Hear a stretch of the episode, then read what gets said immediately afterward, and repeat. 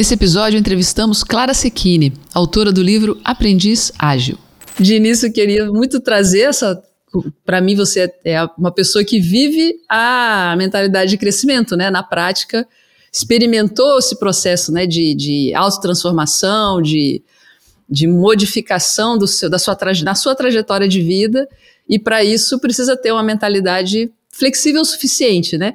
Acho que totalmente flexível ninguém é, mas também totalmente rígido ninguém é, e a gente vai se moldando, né? Então, um pouco da sua história acho muito legal para ilustrar como, a, como hoje, né, a gente cada vez mais acho que vai viver esse tipo de situação, né, de se reinventar, de se, de se adaptar, de se flexibilizar para situações que vão surgir, coisas que a gente nem imagina ainda, né, que vão surgir também. Muito obrigada pelo convite. Fiquei super curiosa aí para saber o que, que é essa startup. Depois vocês me contam com mais calma. Legal. Vou pesquisar aqui também. É, eu acho esse tema muito é, fantástico, assim, esse da mentalidade de crescimento e da aprendizagem e etc. É, eu venho passando por um processo assim na minha vida adulta mais recente, né, de conhecer e conhecendo esses autores né, e essas ideias, e um pouco validando um jeito de viver e trabalhar que uhum. eu fui construindo por intuição. Uhum. É, eu simplesmente, ainda bem assim, acho que na outra, na nossa outra conversa eu falei sobre isso, né? Eu tenho também pensado muito sobre essa questão dos privilégios, o que a gente faz com os nossos privilégios. Então eu tive é, muito impulso e, e muito apoio né, para essa questão de estudo toda a minha vida. E mesmo que tivesse ali uma certa expectativa natural, né, muito cultural do que se deve fazer, né, para uma pessoa que está estudando e etc. Isso nunca foi muito, nunca, nunca foi nem um pouco, na verdade, impositivo na minha família, sabe? Então, uhum. é, eu sempre tive um pouco, um pouco não, bastante essa liberdade Uhum. É uma pressão social, assim, relativamente normal, muito do tempo que a gente vive, mas eu sempre tive um, um apoio muito grande para ir fazendo as coisas.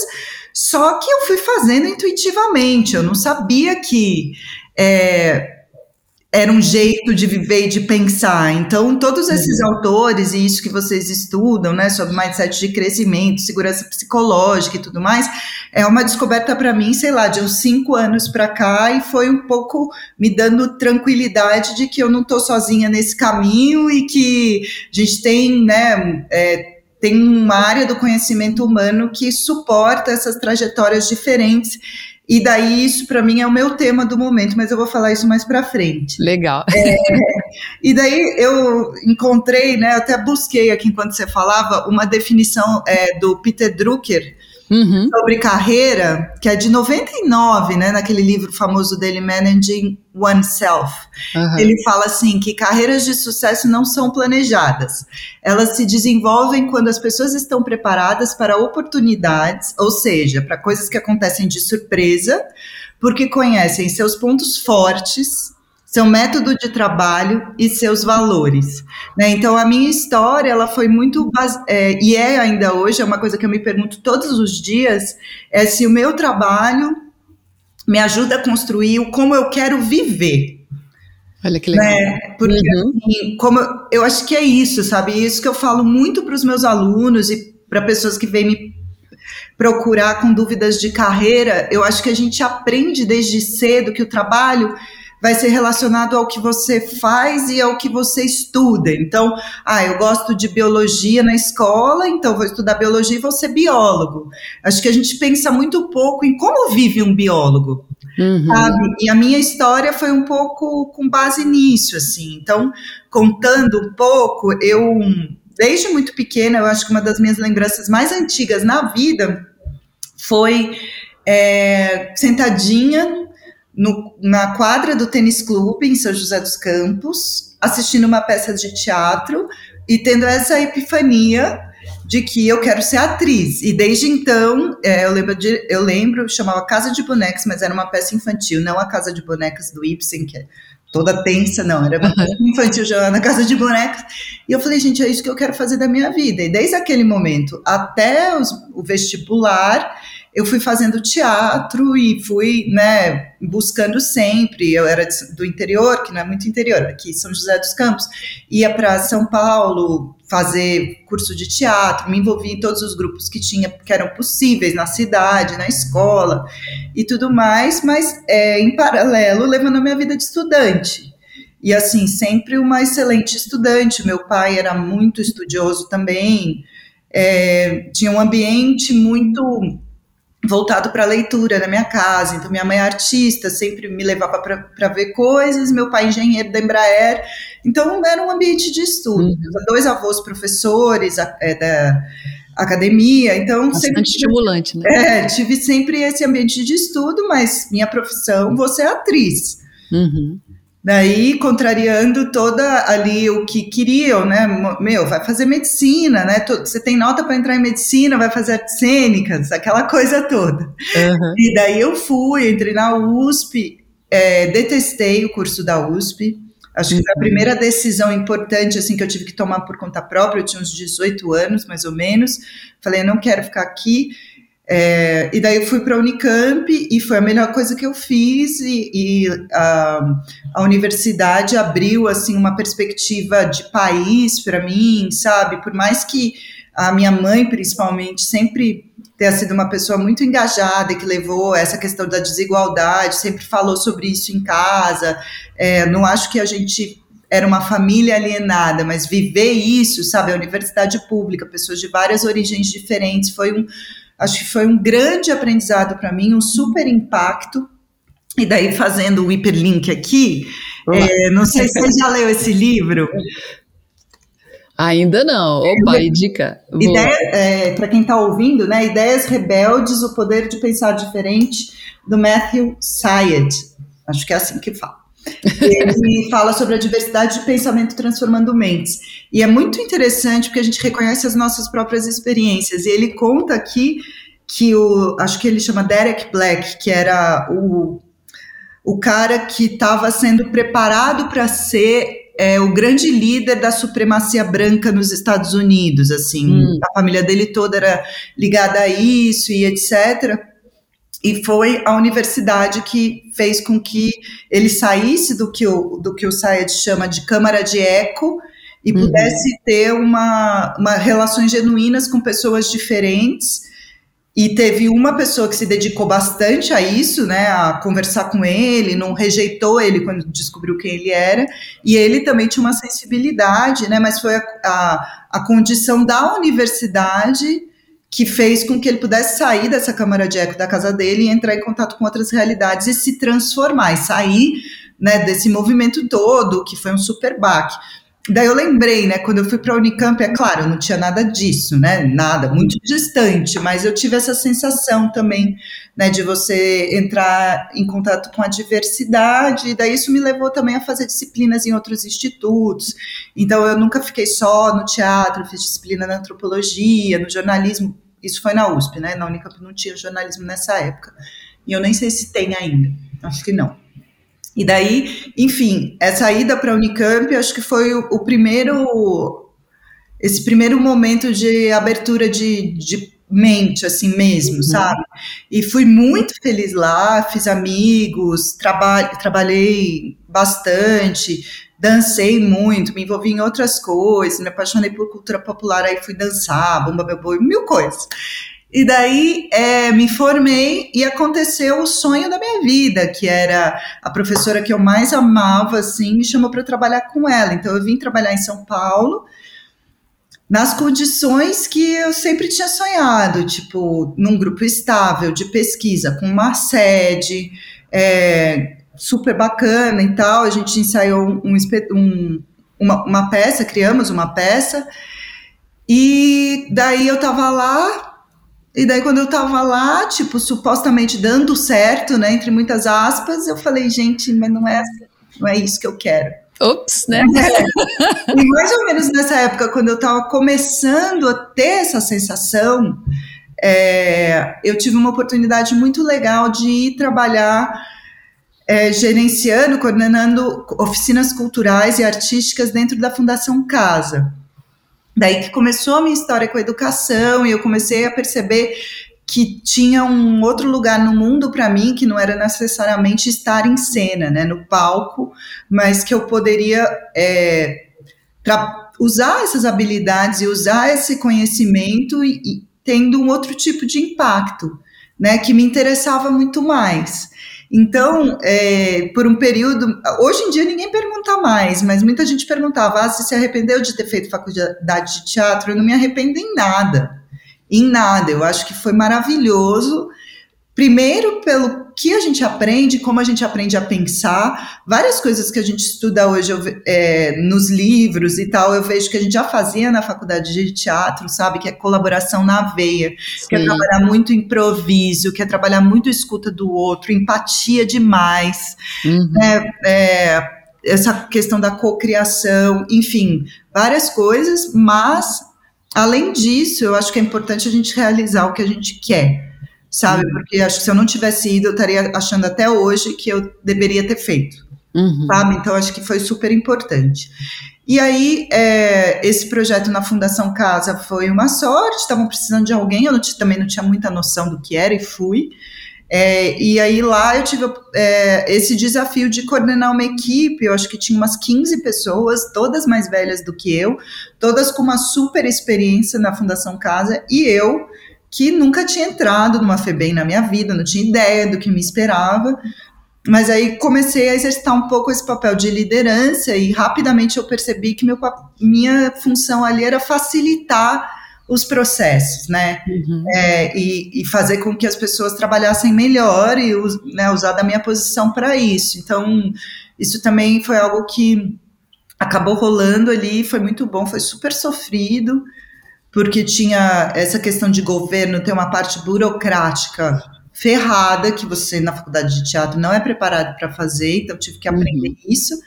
E fiz. Enfim, foi uma experiência super legal. Depois eu fiquei vários anos em outras funções. E aí eu fui fazer meu MBA na GV, porque eu falei, eu preciso estruturar um pouco esse outro lado. Daí eu fiz o MBA em, bens culturais e, e decidi para esse lado da cultura, mas da cultura e educação, e não da cultura exatamente no mundo das artes.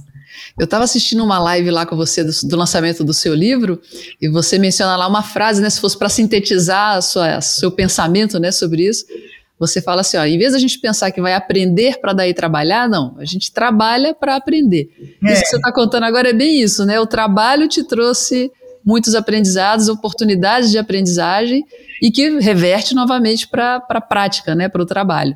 Mas o trabalho já é o campo de aprendizagem, né? A gente é. não aprende primeiro para depois aplicar, a gente aprende em conjunto, né, com o processo. Com certeza, Ana. E eu acho que a gente vai tendo consciência disso e hoje eu faço isso intencionalmente, né? Eu consegui assim ir criando um campo de trabalho que sempre que eu posso eu escolho os projetos nos quais eu vou aprender mais e aprender o que eu quero. Uhum. É, porque a gente sempre aprende alguma coisa, mas é, é, esse é um fator de decisão. Hoje eu trabalho de forma autônoma e é um fator de decisão para projetos que eu escolho fazer quando eu posso escolher, que não é sempre, claro, uhum. é aqueles que eu vou aprender mais e aprender, é, investigar o que eu quero. Então agora eu estou tipo muito obcecada com essa ideia de rebeldia e eu descobri que tem vários autores que falam sobre isso. Enfim, o Originais do Adam Grant, o livro, já foi Sim. super importante para mim. Depois eu li esse, daí descobri uma outra professora que fala sobre esse tema também. Então daí eu acabo tentando encontrar projetos que me propor proporcionem continuar na minha pesquisa e as coisas vão é, se complementando, né? Isso para falar do tema. Uhum. Mas também tem outros outros campos de aprendizagem no trabalho, né, que às vezes não são do conteúdo do projeto, mas são ou do ambiente ou das habilidades que ele te exige, né? Então, é, você ter consciência disso vai sendo super importante. Porque dois pontos, algo que o Peter Drucker fala aqui, né, que é você conhecer seus pontos fortes, isso tem a ver com algo que eu acho muito importante, que eu venho construindo também ao longo do tempo, e até on, ontem, anteontem, a gente fez uma entrevista com Caio Vação no Lar, que ele fala sobre isso, né? A gente, é, a nossa cultura educacional é muito baseada na lacuna, né? no, na, no mundo corporativo a gente trabalha em função do gap, né? No, uhum. Nas escolas a gente também trabalha muito em função do que do que falta, né? O que a gente perde. E acho que a gente saber os nossos pontos fortes também é, é importante, sabe? Tem coisas que eu não sei fazer, eu sei fazer, eu dou conta, aprendi a fazer, mas não é o meu melhor e não é o que me deixa em paz. Né? Uhum. Então, antes eu ficava muito, não, eu tenho que encarar, eu tenho que ir lá, eu tenho que superar isso. Hoje em dia eu já falo, puxa, se eu puder não fazer, é melhor, sabe? se eu puder não fazer isso, eu prefiro. E daí tem um conceito que eu recomendo demais para se alguém não leu ainda, que está nos ouvindo ou nos assistindo, que é um artigo da McKinsey, que saiu em agosto do ano passado, 2020, que chama é sobre aprendizagem intencional, que é a habilidade mais fundamental para a carreira. Está em inglês, mas vale muito a pena ler e ele organiza um pouco isso que eu estou falando, sabe, de você ter consciência do seu processo de aprendizagem e que duas pessoas podem estar diante da mesma oportunidade, é, mas aprender de formas diferentes de acordo com o nível de intenção que você coloca. Uhum. Então, a gente aprender a fazer esse processo reflexivo, é reflexivo é super importante. E é, eu, eu acho que a gente deve, precisaria cuidar disso também com as pessoas que estão começando a carreira, sabe? Principalmente agora, nesse mundo mais líquido do, do trabalho, né? Como é que a gente ajuda a que essa consciência venha mais cedo. Uhum. Né? Porque para mim veio muito depois, assim, depois de passar por muita coisa. Agora e a gente estava numa fase de transição também, né? Claro. Eu vejo que eu, a gente entrevistou recentemente também um professor que ele tem uma pesquisa sobre gestão líquida, usando até o conceito do Bauman, né? Uhum. A gente hoje está num mundo que é muito, muito mutável, muito nessa linha, né? Nessa, nessa abordagem da metáfora da água, né? Que está sempre em transformação, está sempre fluindo e, e em mutação constante. E juntando um pouco isso com. Vocês ouviram a, a, a Clara falar aí da, do lar, né? Que é o Learning as a Revolution, né? Eu acho que essas duas ideias, né? Da, tanto da, do mundo líquido, do Bauman, quanto a aprendizagem como revolução, são duas coisas muito interessantes para a gente ter em mente. E juntando com o mindset de crescimento também, né? Na verdade, assim, são respostas, tentativas de resposta, né? Estou tentando entender o mundo como ele está funcionando hoje com uma metáfora, e como que eu me posiciono nisso, né? Imagina você dentro de uma corredeira, você tentando se manter firme com o pé fincado no chão, é complicado, né? De você lidar com essa, com essa água revolta. Mas se você consegue as habilidades para navegar ali, é diferente, né? Você consegue revolucionar a situação, você consegue aprender com esse meio também, né? É. Então, acho que tem muito a ver com isso, né? E aí a, a aprendizagem ágil, que é o tema do seu livro também, né? Junto com o Alexandre Teixeira, que é uma habilidade essencial também, né, na, na atualidade. Sim, super. É, eu posso comentar a aprendizagem ágil em seguida, eu só queria fazer um ponto a respeito disso, né, da gente estar tá no meio da corredeira. É, e, e eu acho que isso que a gente está fazendo aqui é tão importante, e eu incentivo sempre todo mundo a fazer e procuro sempre me dedicar a ter esse tipo de diálogo, porque se o mundo está líquido, né, a gente também perde um pouco a estrutura que nos organiza no mundo do trabalho. Uhum. E isso tem um lado bom, que é mais liberdade, mais flexibilidade, mas a gente também perde alguns pontos de referência. Né? Então, eu tive chefes que foram fundamentais na minha trajetória. Uhum. Né? São mentores meus até hoje. É, quando a gente deixa de ter uma estrutura formal de trabalho, onde que a gente vai buscar esse tipo de diálogo, sabe? Isso é uma ótima pergunta, é, né? Então, por isso que eu sempre gosto de fazer uma ponderação, eu acho que, assim, claro, a gente viu o surgimento de um monte de questões problemáticas em relação ao, ao, ao coaching, né, uhum. a esse tipo de terapia meio alternativa, essa coisa meio é, de positividade tóxica, né? Eu acho que tem um. abriu-se aí um, um, uma via super para a gente ter crítica e atenção mesmo, mas eu acho que esse profissional, que é o coach, um mentor, alguém, sei lá, um par, alguém que te acompanhe, que você abre espaços de diálogo, ele é super, super importante mesmo. Então, é, eu dentro desse artigo da McKinsey está lá, mas eu, eu de fato acho muito importante que a gente se dedique a ter esses pontos de diálogo, porque por mais que a gente leia, entenda o contexto,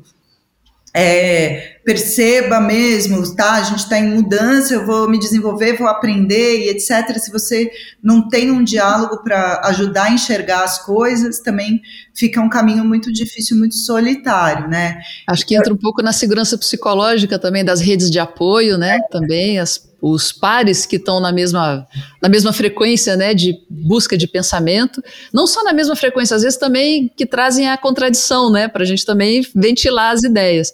Senão a gente fica que nem aquele rapaz lá, né, que pensava igual todo mundo. Não, a gente também é importante pensar, ver que outras vozes, né, a gente pode escutar para ventilar também as ideias e que também pode ser referência, né. Acho que a, a, tanto redes de apoio quanto pessoas de referência e contatos que a gente vai estabelecendo mais a fundo, até para testar algumas ideias, né, testar algumas hipóteses, possibilidades, para a gente não ir para o mundo real já de cara, né? Vamos aqui conversar, vamos ver o que, que vocês estão achando disso, né? É, Esse um espaço ponto... de diálogo é importantíssimo mesmo. Importantíssimo, e teve um ponto da nossa história em que a empresa que a gente trabalhava totalizava a nossa vida, né? Eu li em algum uhum. lugar até que ela era tipo as empresas começaram a ter a função que as igrejas tinham em determinado Sim, momento na sociedade. Instituição hegemônica, né? é. né? Uhum. E, e, agora, no, assim, para algumas pessoas, porque eu também acho que a gente vive vários tempos ao mesmo tempo. Uhum. A, a, empresa não organiza mais esse todo. Uhum. Então, acho que a gente pode se dedicar também a criar essa rede, sabe? E às vezes a gente é, acha que é perda de tempo, ou sei lá o quê, mas é, é, é, muito, muito importante. No, é legal isso que você falou, mas que aqui no Originais, que foi o livro que eu falei, ó, do Sim, Adam Grant. Esse eu conheço. É, esse é fantástico, fantástico. Ele tem um, é, um capítulo sobre advogado do diabo, né, que ele fala de buscar essa é, essa voz discordante. E, os americanos fazem pesquisa para tudo, né? Uhum. aí tem uma pesquisa que, que mede que CEOs de negócios em crise é, tendem a buscar é, diálogo com pares que validam suas próprias ideias e isso tipo leva o negócio para mais crise. Uhum. Aqueles que buscam um par que questiona tem mais probabilidade de sair com uma solução. Tá no livro, eu não lembro os números, mas tá lá, foi uma pesquisa de fato realizada.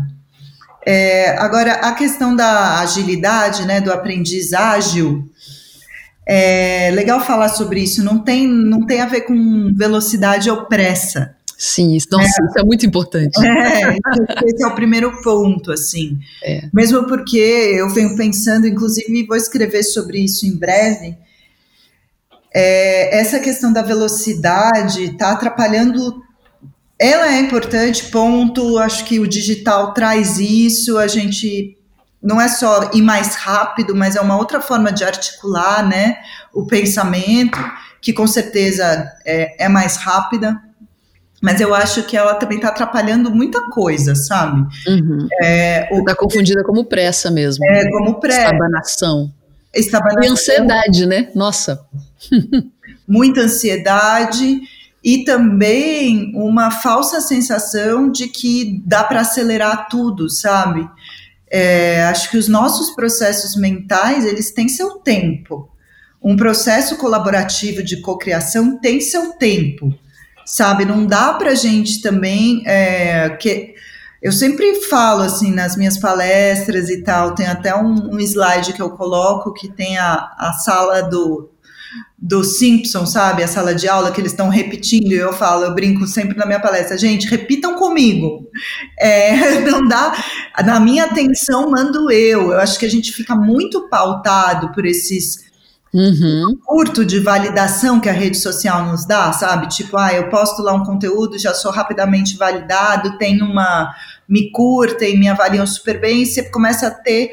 É, achar que você, ah, não, eu sou uma pessoa que não tenho paciência, eu preciso de tudo muito rápido. Tem coisas que você, de fato, vai precisar dedicar energia. Uhum. E eu não acredito demais no design de experiências de aprendizagem. Eu acho que ninguém merece mais, tipo, quatro horas de uma aula expositiva, isso não tem razão de ser. Beleza, mas às vezes você vai precisar de quatro horas de estudo para uhum.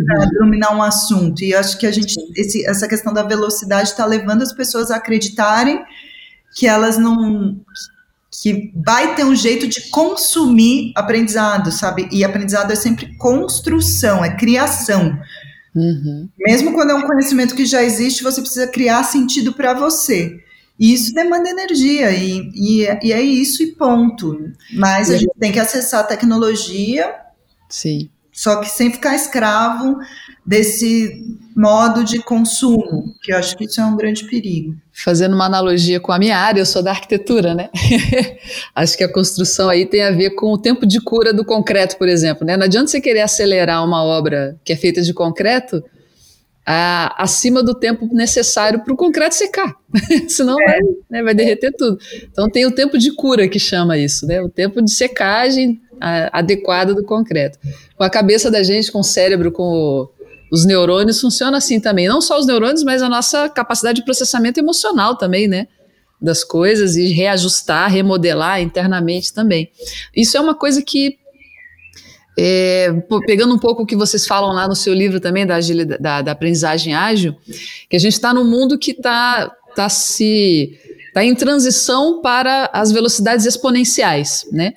Mas o nosso cérebro ele foi constituído, né, nós biologicamente fomos constituídos no mundo linear, no mundo analógico, no mundo que segue uma, um, um ritmo que não é exponencial, é um ritmo linear. É, mas o, o, a realidade tecnológica está trazendo velocidades exponenciais. E essa é uma das, uma das dificuldades que a gente está tendo, né, os conflitos, né, da gente conseguir fazer essa transmutação para uma realidade que é, muda rápido pra caramba, né? Muito mais do que a gente estava acostumado é, biologicamente. E como é que a gente faz isso, né? Tem aquelas a, a, a tendência de a pessoa ter aquela, aquela resposta de fuga, né? Ou de paralisia. Então eu vejo que o contexto é esse e então eu vou congelar para ver se eu consigo alguma coisa, consigo reagir, né? Mas isso também não é legal, né? E, mas ao mesmo tempo eu segui esse ritmo do exponencial, esse ritmo não é um ritmo biológico natural. Ele é um, rit um ritmo que a tecnologia, os chips, a, os processamentos computacionais, ok, mas e eu biologicamente, como é que eu consigo me adaptar a isso? Como é que a gente vai conseguir tornar uma população mundial, né? Agora eu estou falando um monte, estou sendo megalomaníaca aqui, né? Como é que a gente põe um, um conjunto, uma população inteira para para se adaptar a esse contexto que a gente mesmo criou, né, como humanidade? É, uma pergunta sem resposta, né? Mas vamos falar sobre ela, assim.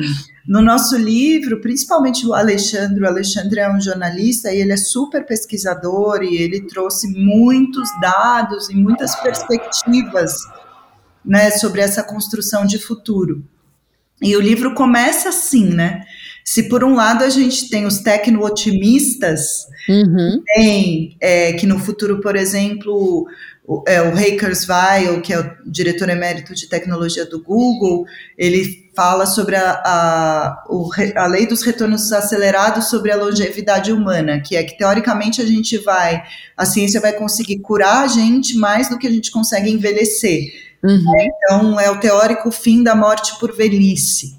Uhum. É, Peter Diamandis fala sobre essa era da abundância e, enfim, tem vários estudos da Singularity University sobre barateamento de tecnologia, conectividade, essa possibilidade da gente conectar o nosso cérebro à nuvem e fazer uma colaboração criativa em larga escala, coisas que a gente não consegue biologicamente. Então, tem todo esse lado, mas também tem um outro lado sombra, né? Esse outro uhum. lado é, principalmente que o Harari fala muito bem, né, que é o, o historiador israelense, e fala sobre essa sociedade em castas, né, que dos excluídos digitais, é, dos excluídos digitais, e que é um fato que a gente, é, parte do trabalho humano vai passar a ser feito por máquinas e, é, e a gente vai precisar lidar com uma massa que não tem trabalho, ponto. Não é uma falta de emprego, é que o trabalho está mudando demais.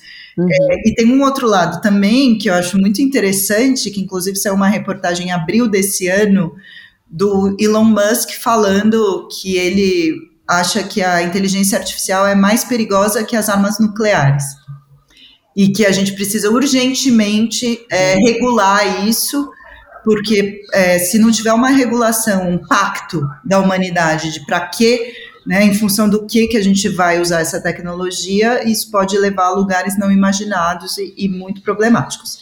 Eu nem confesso que eu nem consigo imaginar não tenho imaginação para isso. Mas eu acho que essa grande narrativa, ela está é, muito, muito em construção, sabe? Sim. É, tem muitos estudos sobre essa questão do da falta de emprego e alguns que dizem, inclusive, que a gente persegue essa utopia né, dos sonhos, mas a gente está na prática construindo essa distopia que é do desemprego em massa. Uhum. Eu não tenho uma resposta para isso, eu acho que ninguém tem. É, eu tenho dias mais otimistas e dias mais pessimistas. Eu acho que nesse momento a gente está vivendo uma, uma questão super difícil com a pandemia, é problemático mesmo. As pessoas estão tentando de fato sobreviver, mas a gente também vê grandes organizações se, é, se redesenhando para ser mais justas. Enfim, não sei, Sim, a gente está em ebulição. É Agora, a gente fala no livro, e essa é uma ideia do Alexandre, sobre esse realismo de médio prazo. Uhum. E acho que é aí que a gente se coloca no livro e é aí que a gente se coloca trabalhando com aprendizagem nas empresas hoje. Sabe que é tudo bem, é, esse futuro, sei lá se a gente vai ter o teórico fim da morte por velhice ou não, não vou ficar pensando nisso. Preciso conhecer, preciso ter curiosidade e crítica sobre todas essas possibilidades, mas que caminho eu vou construir? Uhum. E isso tem a ver com pensamento ágil, que, que é basicamente, em vez da gente, que nasce né, do desenvolvimento de software, lá em 2001, vem o Manifesto Ágil para o Desenvolvimento de Software, que está disponível na internet para quem quiser olhar, mas é, basicamente a ideia é, em vez de eu especificar um ano especificando o software, desenhando exatamente tudo que tem que ter lá dentro e etc. Para daqui um ano eu descobrir que a necessidade mudou ou que eu cometi um erro de premissa e especifiquei tudo diferente porque eu não conversei com o meu cliente, não conversei com o meu usuário, é você criar ciclos de entrega de valor e colocar no mundo, fazer valer e é, repensar o processo. Eu posso ter uma visão de longo prazo onde eu quero chegar, mas eu vou fazendo pequenos ciclos. E acho que a ideia do, do realismo de médio prazo, entre essa utopia e essa distopia, entre esse otimismo e essa catástrofe, e a aprendizagem estão muito relacionados, porque daí você percebe que você é autor do seu processo de aprendizagem. Né? E quando a gente fala de lifelong learning, é disso que a gente está falando, dessa reconexão da aprendizagem com a vida e com os tempos da vida. E não necessariamente eu aprender mais por mais tempo do jeito que eu aprendia antes.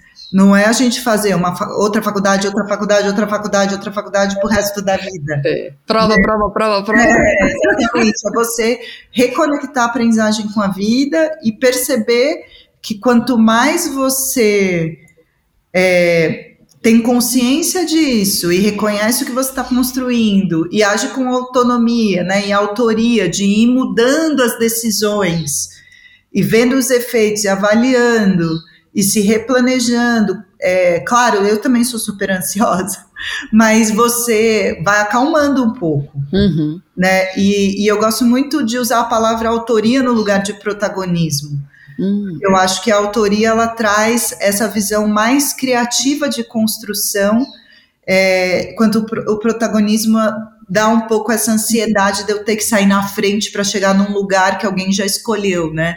Uhum. O autor ele vai ali mais tem uma perspectiva mais criativa mesmo que eu gosto mais, assim. Mas eu uhum. entendo que o protagonismo é uma palavra super importante. Então, concluindo, esse pensamento ágil na aprendizagem tem muito a ver com esse contexto de várias emergências e da gente fazer e fazendo escolhas com mais consciência, né? Teve uma coisa que você falou lá no começo da nossa conversa que eu queria juntar com, com o que você disse agora, né, do realismo de médio prazo e aprendizagem ágil. É, no começo da nossa, do nosso papo, é, você contextualizou a ideia de trabalho de um jeito muito interessante, né? Que é o trabalho ser é, muito conectado com, o, com, as, com as motivações e com a vida, né, da pessoa. É, e aí, uma coisa que eu acho interessante é que esse, esse processo que a gente está vivendo de mudança do mundo, né, do futuro do trabalho, é também uma ressignificação de, do que, que vai ser trabalho, do que, que é trabalho. Porque se a gente pensar bem, é, o que não tem para todo mundo é emprego, que é uma atividade que gera remuneração. Mas trabalho, atividade é, produtiva, não falta. Porque, inclusive, tem muitas atividades produtivas que não são reconhecidas como, tra como trabalho, entre aspas, porque não são remuneradas, né? Por exemplo, a mãe que cuida dos filhos, e aí por aí vai, né? Então, trabalho sempre vai existir. Falta de ocupação é, é muito mais uma, um posicionamento da pessoa, ela não querer fazer é, nada, né, da vida dela, mas se ela quiser fazer algo da vida dela, sempre vai ter algo a ser feito, não necessariamente remunerado, né? É, e isso acho que é uma coisa que está tá vindo também, que é a conciliação entre muitos mundos. Né? Existe o mundo de um trabalho que, é, que você troca sua, sua, seu tempo, né? o que é também um conceito horrível, né? trocar o seu tempo por dinheiro, mas você faz uma, uma, uma, uma transação ali né? entre o que você produz, a sua entrega e, e a remuneração, e talvez isso é o que está mais mudando porque isso vai ser ocupado por, pela tecnologia, mas a sua ocupação, aquilo que te faz, faz sentido para você e que você quer fazer como algo produtivo para contribuir com o meio, isso sempre vai existir. E é, talvez a gente ressignifique isso. É, acho bem interessante isso, Ana, e hum, Bom, aí tem uma questão que, que, que é essa, que eu concordo totalmente, não é uma questão de concordar ou não, é um fato, né? Uhum, a gente tem muitas atividades produtivas não reconhecidas assim, não remuneradas, que, que acho que tem gente falando já super de economia do cuidado e etc., que isso precisa ser de fato olhado e tratado, e inclusive é, eu não sei onde eu li, acho que foi no Homo Deus do Harari, eu não me lembro exatamente, né? Que a gente, por, por exemplo, a gente veio valorizando como sociedade muito mais o papel do médico do que o papel da enfermeira. Uhum. Mas a função do médico é muito mais automatizável do que a da enfermeira, se a gente, né? Porque ela tem essa questão do cuidado, do afeto e etc. Então talvez a gente tenha vai, vai ver, né? E já vem vendo uma valorização dessas profissões do cuidado mas acho que a gente é, precisa ter sempre muita atenção para não tomar é, essas circunstâncias que são muito de uma bolha privilegiada com, relação ao todo, sabe? Né? Então, quando a gente fala dessas profissões, é um aspecto e tomara mesmo que a gente veja essa valorização, mas quando a gente fala de uma, de uma grande escala, né, de, por exemplo, mães que de fato têm que trabalhar e cuidar dos filhos e etc., que que arranjo social a gente vai fazer uhum. para incluir para que as pessoas possam ter uma vida digna. É, será que isso vai se dissociar do emprego? Né? Isso é uma transformação muito profunda na sociedade. E tem esse livro aqui que eu ainda eu ainda estou bem no comecinho, mas que chama Utopia para Realistas, e que ele fala muito da questão da renda básica universal, uhum. né, e dessa ideia da renda como acesso à, à, vida digna, independente se você consegue ter um emprego ou não. Uhum. Né, então, eu, eu, concordo com você que todo mundo é, é tem, é potencialmente produtivo quando a gente pensa a produtividade nesse aspecto mais humano, de criatividade e tal, mas é, eu acho que a gente sempre precisa ter essa crítica de quanto que a gente redesenha é, a sociedade para de fato incluir as pessoas numa qualidade de vida. E é bem curioso esse livro aqui, porque eu não tinha a menor ideia que os Estados Unidos quase implementou a renda básica universal em escala, num determinado momento da história, que eles fizeram experimentos com muito sucesso. E aí erros é, de, de análise de dados assim começaram a acontecer e, e não foi implementado. A gente teria outra história do mundo, né? Uhum. Lá é, a gente, é um pauta muito essa nossa cultura do, do sucesso e da superação individual, do eu vou vencer na vida, né? Sim. Imagina se tivesse tido a renda básica universal nos Estados Unidos. Eu ainda estou curiosa para ler. É, mas, e eu acho que só um outro ponto para complementar a gente precisa também sempre olhar é, esses desvios que acontecem, por exemplo, na nossa sociedade hoje, com essa ideia desse empreendedorismo, que é só mais uma forma de exploração, na minha opinião. Uhum. Sim. Né? Então, claro, qualquer um pode pegar uma moto e fazer uma entrega. Pode, né? Qualquer um, teoricamente, pode. Mas será que a gente quer que construir isso como sociedade? Uhum. É, então, acho bastante com, complicado, assim. sempre tento fazer esse exercício. Depois de trabalhar na Fundação Casa e etc., eu trabalhei muito com políticas públicas, uhum. área de cultura educação e tal. Então, sempre tenho esse exercício, sabe? A gente está falando da flexibilidade, do home office, né, do, do, do trabalhador que escolhe a empresa. Ótimo, a gente está falando disso, mas tem esse outro mundo aqui que a gente não pode, nesse mundo maravilhoso, estar gerando esse outro mundo, sabe? Então, quando a gente fala de design centrado no ser humano, o, o usuário e tal, eu sempre falo, hum, mas será que eu quero um design centrado no ser humano que o cara tem que receber a pizza em cinco minutos num dia de tempestade, colocando a vida do entregador em risco? Uhum. É. é centrado no usuário, mas, poxa, né? Essa é uma questão bem importante para a gente pensar, né? Que a tecnologia ela acelera e, e, amplifica várias coisas que às vezes são coisas que já não estão bem. Exatamente. é como o, o, autor de um livro que eu, que eu, que eu gosto muito do Márcio Bueno, que é Tecno-Humanização, às vezes você vai estar tá dando anabolizante para um monstro, né? É. A hora que, que faz uma coisa dessa. Então a gente precisa ter a visão crítica também, né? É. Vamos ver o lado que traz benefício, mas não vamos potencializar coisas que não estão bem resolvidas. A gente precisa resolver essas coisas como sociedade mesmo, né? É, e o campo do design vem evoluindo, né, para essa questão do design ecossistêmico, design sustentável, pensando mais é, no, no todo do que só no, no usuário. Então, acho que sempre essas questões trazem essas outras, esses outros aspectos que a gente não pode perder de vista. E no livro, inclusive, a gente tem um capítulo sobre educação pública no mundo uhum. né, sobre educação básica, porque mesmo que a gente não vá trabalhar diretamente com isso, a gente precisa ter atenção para isso, para as decisões que a gente toma nas empresas. Né, tem um dado que não está no livro, eu acho, não me lembro, mas que se você pegar as pessoas de nível socioeconômico mais baixo no Brasil e, e os índices de aprendizagem de matemática, é 3,5% ou 3,2% das pessoas têm um nível considerado é, satisfatório de aprendizagem de matemática no ensino médio, do nível socioeconômico mais baixo. Uhum. Então, não que a gente todos nós precisemos trabalhar com isso diretamente, mas quando a gente está numa organização falando né, de reskilling e etc., precisa ter essa dimensão. Sim né? Ainda mais nesse mundo de diversidade, inclusão e etc. Como uhum. que a gente cria essas oportunidades para que as pessoas aprendam também essa, essa parte da, dessa formação básica dentro das empresas. Uhum. Verdade. Tem que ver aí o, qual é o, o, mínimo denominador comum que a gente precisa né, é, garantir para todos, né? Para que a gente consiga trabalhar a partir desse ponto.